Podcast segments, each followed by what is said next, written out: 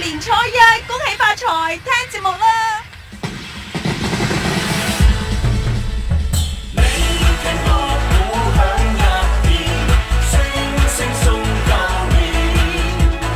你看大眾不呼唱，多多樂意面，歡呼聲、歌樂聲響徹凌霄殿，齊聲恭祝你有個歡樂年。恭喜發財，身體健康。我係劉瑩，今日實在非常開心，大年初一喺空中同大家一齊嚟度過。咁今日係大年初一，淨係得我劉瑩真係有啲孤單啊，所以今日專登就邀請咗呢一位，我諗我哋嘅朋友一聽到佢把聲，一定都會覺得好開心，而且亦都好期待佢出現嘅，就係、沙姐。嘿大家好，新年快樂！沙姐有冇好掛住我哋嘅聽眾朋友 啊？梗係掛住啦，所以我留言啊，叫我即刻嚟啊， 兩反應。講真，係我哋聽眾朋友好掛住你，仲未過年之前就已經有聽眾朋友提醒我講話，就嚟過年啦，你好約定沙姐嚟陪你過年啊 啦。你估我去到邊咧？而家疫情咁緊要啊，咪匿埋喺屋企咯。佢話叫沙姐嚟同我一齊團聚啦，大家熱熱鬧鬧、開開心心，有沙姐呢就會好熱鬧噶 啦。係啊，開心啲啦，大家。我見到大家我都好開心啊，真係沙姐今日大年初一一喎，定要拜年，係咪？ 咁啊，今年係牛年啦，嗯係咪啊？牛咧就好犀利㗎嚇。牛啊，做好多嘢。係咧，咁而家我哋疫情又咁緊要嗬，啊所以大家都希望呢個牛年咧能夠驅走疫神嗰啲瘟神咯。所以喺度咧，嗯，沙姐祝大家牛年興旺，咁啊身體健康，財運旺旺旺。 咁沙姐啊，今日係大年初一，一般嚟講你都會做啲乜嘢啊？哇，其實誒、 嗯飲飲食食啦，好似係人都係，好似過年最重要嘅就係飲飲食食係嘛？ 其實不過咧，話年初一咧，我哋阿媽係咁教嘅，係飲飲食食係年卅晚啊飲飲食 食就夠開始啦係咪啊誒但係年初一要食齋㗎。係啊，但係呢個係廣東人嘅習慣咋，因為我喺台灣都住咗咁多年，原來台灣大年初一唔興食齋嘅，係啊，我哋廣東人先係食齋啊！以前我記得啊，哇，一定要食齋，第一餐啊嘛，係啊，總之係對神嘅敬重咁樣而咯。且仲有唔食都唔得，其實咧食齋咧係好嘅，因為你年三十晚已經食咗咁多肉食啦啊嘛哈，係嘛、咁而家仲食肉，係咪？我講唔食都唔得嘅意思呢，就係因為年三十晚基本上都係一家人團聚啦，飲飲食食都會食得比較晏啊，比較晏瞓啊，即係到咗大年初一嘅朝早，淨係想瞓晏啲。咁但係呢， 我媽咪就講唔得㗎，朝早呢一餐一定要食，而且仲一定要食齋，就算幾咁眼瞓都要先起身食咗呢餐係啊齋先至可以再瞓。我成日都講可唔可以唔食喂喂喂啊？喂唔 得㗎，唔得係㗎啊，食一定要食，唔可以再瞓。 如果你再瞓落去咧，就變咗瞓晏覺㗎啦。冇錯。咁啊禁忌。其實大年初一咧，真係有好多嘢做噶。以我哋屋企嚟講啊，第一餐要好早起身食咗呢一餐齋，跟住咧就要好充實咁樣換套新衫，嗯然後就要去媽閣拜神。係啊，求神庇佑啊嘛，係啊。， 去媽閣仲有一件事我哋一定做，從細做到大。以前咧就係、我哋小朋友做，而家咧就係、交俾我哋下一代做。咁你個以前下一代去做，而家可能想做冇得做啊！真係咧喺媽閣嗰度，每到過年嗰陣時咧，我講呢個媽閣係澳門嘅媽閣喎嚇我哋海外聽眾朋友可能唔知啊，我知，我知就得啦。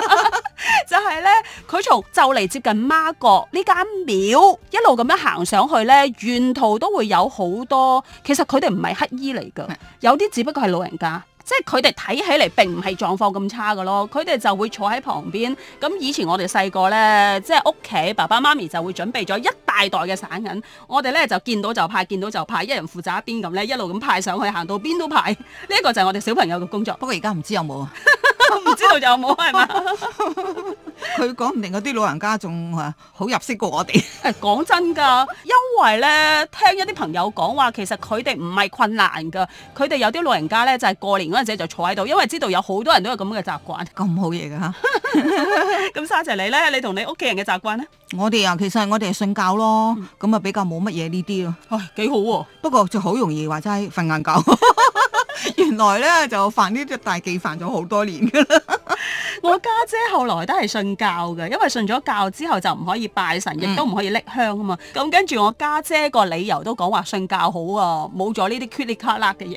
咁啊唔係咁講嘅，即係信仰係自由噶嘛，拜得神多自有神必有，但我睇我家姐而家真係幾得閒下，過年咧冇咩做嘅， 咁啊，都唔關佢事。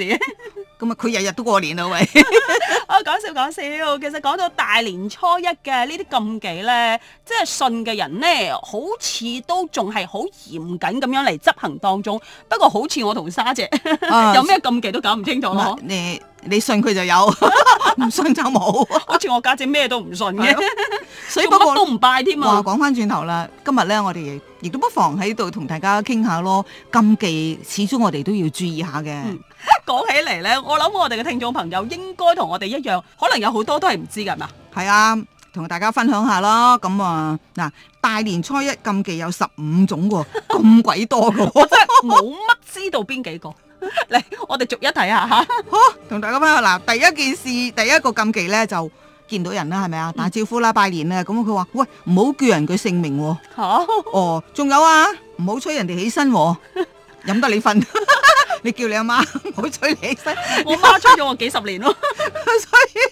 咁啊代表咧係對方成年啊都俾人催做做事，所以唔係咁好 噶，唔怪之得我年年都係仲係俾人 催啦，催到 而家。因為我媽就破咗呢個禁忌啊嘛。誒咁佢都係長輩啦，為你好啦， 係咪啊？咁啊第二件禁忌你嚟講啦，第二你中意件瞓呢覺喎， 就係同嗰啲仲喺度瞓覺嘅人嚟拜年，其實邊度有人會咁做啊？我唔人知哋喺度喎。瞓緊，同佢講 乜好啊？咁咪咯，瞓點可以拜年呢？未起身嗬，係佢咯想 攞利是，心急。所以我覺得呢個禁忌其實根本唔會有咁樣嘅狀況係咁嘛但係萬一如果發生嘅話咧，唔係咁好喎、 點唔好法啊？就會令到佢成年好可能都會瞓喺病床上面。哇啊大家聽下就好啦。大 家利是，大家利是係咯係咯，啊！仲有頭先我哋提到嘅誒、啊要食齋啦，就係、啊窮人咧，因為食唔起，所以先至食粥。佢話食粥咧，即係話要又要窮一年 嘅，即係夾硬嚟冇錢都要食好豐富嘅。哦咁啊、表示咧，成年你都會誒好豐盛噶啦。我哋廣東人大年初一嘅第一餐梗係食齋啦，嗯咁台灣呢，佢哋好似都係中意食乜就食乜嘅，講真啊。其實係食隔夜， 年三十晚剩翻落嚟嗰啲菜啊。啊，亦都有好多人就係出去食早餐嘅，係啊，即係平時早餐中意食乜就係食乜嗰只，其實咧，先一晚已經食到好飽噶啦，好滯噶， 仲食咁多嘢。唔同嘅。我覺得台灣人同我哋啲胃唔係咁一樣。係咯，佢哋早餐都會食得好飽嘅，係啊，食飯㗎。咁中 午咧，中午都好扎實， 夜晚咧，夜晚比較注重身材嘅，好似就食少啲。不過大部分人都仲係食得好扎實。咁台灣人咪個個都係肥佬肥婆，你有冇覺得台灣人嘅體型同港澳相比真係係啊大一係啊碼？係啊係真啊。係㗎，就好咁似你你好似 冇喎，你仲未變台灣人。我唔係台灣人啊，我越嚟越覺得我就係澳門人，就係、廣東人。我覺得我啲生活習慣呢，仲係好廣東。譬如講早餐，我就冇辦法食好多嘢。 我而家咧成日三餐都冇話食好多嘢， 因為個袋冇蚊，慳慳地啦。哇！好，唔講笑啦。啊咁啊唔講笑嗱，你啊出嫁嘅女啦，我有出嫁嘅女啦，係咪啊？你而家係出嫁女啊，你就嚟先有啦，等一排啦。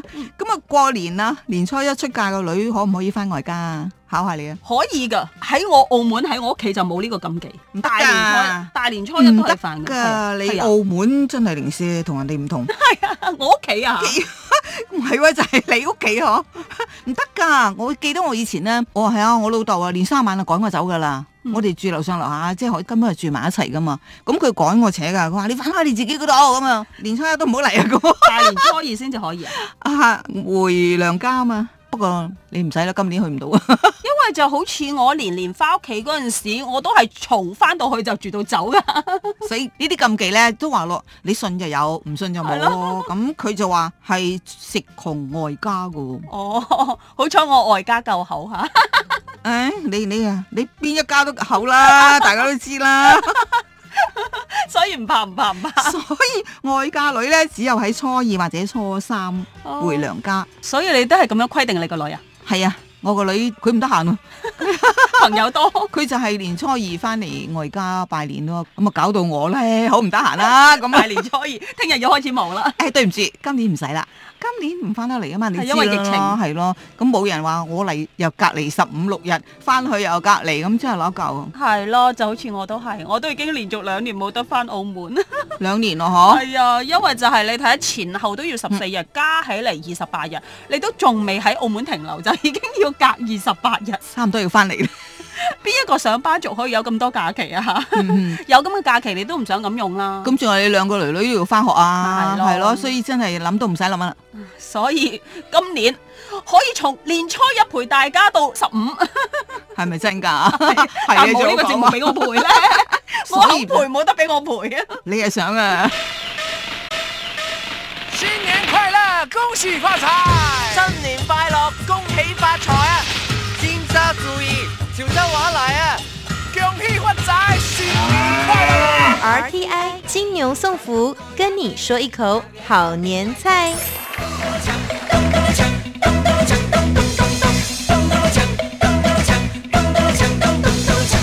廣東人嘅過年餸除咗好食之外，仲要有好意頭。譬如呢一度發財好市，發財所指嘅就係發菜，好市所指嘅就係蠔市。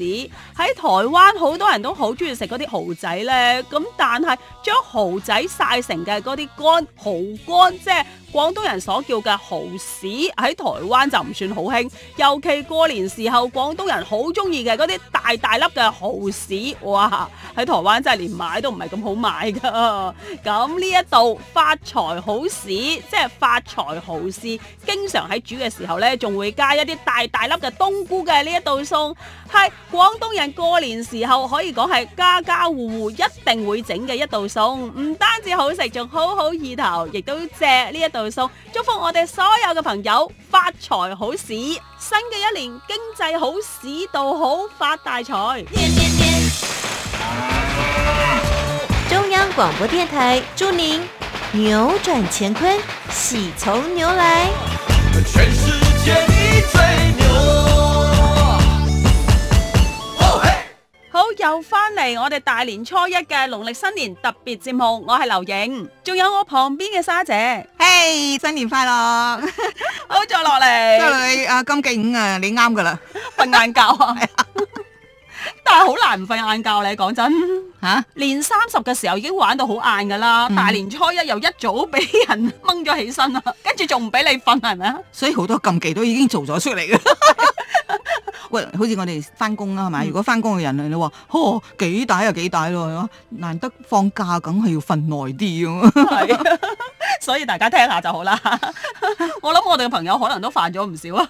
唔知啊，不知不覺 冇所謂嘅。再落嚟呢，呢、禁忌第六啊，食藥喎，個好難避免啊。係啦，需要嘅人點可以避免啊？係咪啊？咁唔食唔得噶喎，初一食藥話要食一年，成年 喺度食藥，咁啊點得了？你以為人哋想食 咩？可以唔食都唔食啦。咁咪咯，唔得嘅，即係有啲高血壓啦，係咯，或者乜嘢咩啊，長期用藥唔停得㗎嘛。係咯，所以所以呢啲禁忌就姑且聽之，咁 呢啲禁忌我估呢應該係以前嘅傳統社會啊。唔得唔得嘅，以前嗰啲病咪就冇藥醫嗰啲，嗰啲咁所以唔使食藥，以前可以食藥係有錢人㗎嘛，嗯梗係希望唔好食藥㗎啦。咁嗰啲唔使食噶啦，冇錢買藥，我哋到底喺度講笑定講禁忌 啊？今次喺度講笑呀好，再繼續講禁 忌啦，啊！禁忌就係相傳講喺大年初一嘅呢一日都唔好用嗰啲咩刀啊，仲有就係嗰啲咩鉸剪啊。點解咧？咁似人哋好似抬住 B B 嗰陣時都係咁講嘅嚇，咁啊係，係嘛？誒你信唔信啦？嗱，真係有噶喎。但係你邊度可以真係唔用呢？你需要用就要用㗎啦。咁盡量唔好用啦，嗰日唔好用啦，年初一唔好用啊，收埋佢。誒、我哋連掃把、垃圾鏟都要收誒埋。呢一個又係真，我屋企都有，即係連續好幾日唔掃地㗎嘛。係啊，要到年初三啊。嚇係啊，年初三之後，其實咧好難講。我又呢啲禁忌，我一路都係犯嘅，尤其是忍翻唔住工，係啊嘛？唔係翻工啊啊！翻工嘅時候，你日日都翻工，你過年鬼咁多節目係咪係啦你仲更加唔得閒，你特係別多咪？嘢做。咁啊，係咪要等到誒、呃、過年啊、年卅晚啊、一路放假嗰幾日咧，先至嚟執嘢係嘛？ 係執嘢掃地啊、 抹地啊，你話刀刀棍棍啊都呢唔係啊，你唔好攞嗰啲垃圾鏟啊，定係掃把嚟掃就得啦，攞吸塵機唔算啦，係嘛？咁啊係，咁 啊自係，己將佢變通下。咁啊好彩有吸塵機，你有錢買都冇冇錢買吸塵機嘅人點算啊？咁啊，唔好用掃嘅，用拖地咯，拖地誒，總之就係自己諗啦，諗諗掂佢。佢其實嘅意思即係話，你冚唪唥將垃圾當係錢啊嘛，係咪啊？嗯咁你將啲垃圾當錢錢啊，冚唪唥掃晒佢，咁即係係唔好咯。唔係不嬲都講話掃地要從外面掃入嚟， 唔可以從裡面掃出去嘅咩？咁係啦，啊咁從你細我嫲嫲就係咁教嘅， 係啊係啊，咁你掃咗幾多入嚟啊？個已經我從來唔掃地喎。 咁而家要爭取掃地就得啦，我真係唔識掃地，我未用過掃把，即即激死我啊！ 你你激死好多聽眾係咪啊？真係唔好意思。我用機械人 哦，機械人 啊，掃地，機械人幾方便啊！ 咁係而家啫， 哦，真係唔好意思，呢啲家務一向都係我媽咪包晒， 嗯，自己做媽咪唔使啦，自己做媽咪仲有老公噶嘛，老公個媽咪 啊， 老公包呢啲粗重嘢噶我以嘛。為老公個媽咪 做，唔係唔係唔係，咁啊。我將老公搞得好好嘅。嗯，咁啊要學下嘢咯 喎，大家誒多啲來信啊請教下我哋阿劉瑩，究竟點樣先可以將老公教得咁 乖？ 唔知係咪乖啦啊！嗯好，再落嚟啊，講禁忌啊， 都講唔切喎。咁啊快啲咯喎，唔好講咁多笑。啊再咁落啊第嚟八禁忌咧就係唔好用針紙咯，初一咧用針紙，總之就係唔咩挑龍筋啊、生針眼，哦，係咪會咁樣？聽都冇聽過。係啊，我都都係今時先知嚇。嗯。咁啊，第九就係唔好用斧頭劈柴啦。咁而家仲有人劈柴？ 請問你屋企有冇斧頭啊？冇啊， 請問你屋企有冇柴？ 冇。啊所以唔啱我哋。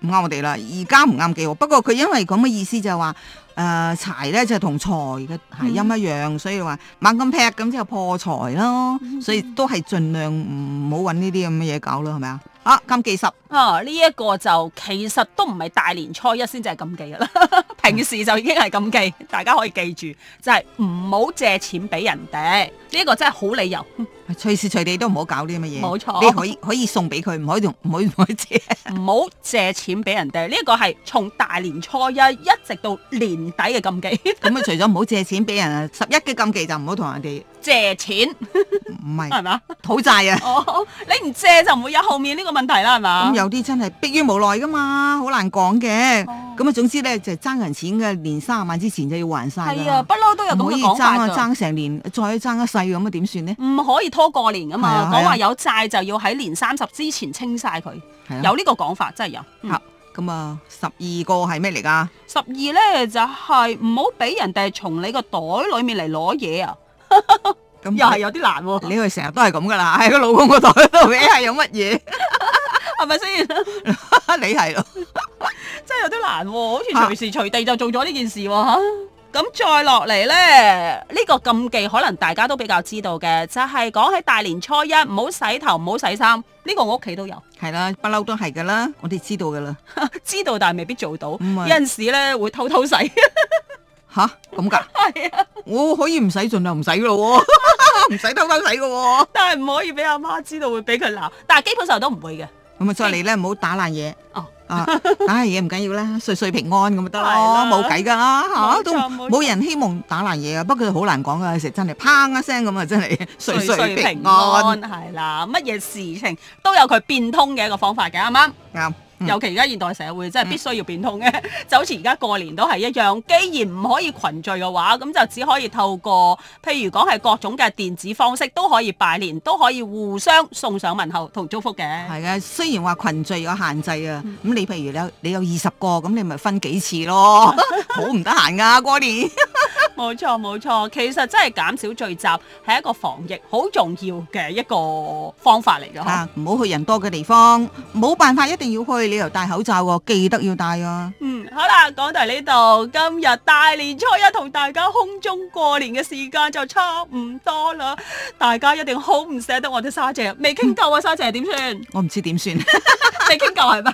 講禁忌啊，都講唔晒添啊！ 係咯，好似中我及冚青咁啊。點解我哋咁多嘢講嘅呢？都係因為氣氛實在太好啦，真係好開心。沙姐陪我哋大家一齊嚟過年，再次多謝沙姐，亦都多謝我哋嘅聽眾朋友喺空中陪住我哋。嗯，各位聽眾朋友，我哋希望下次好啊，好快就有機會再見咯。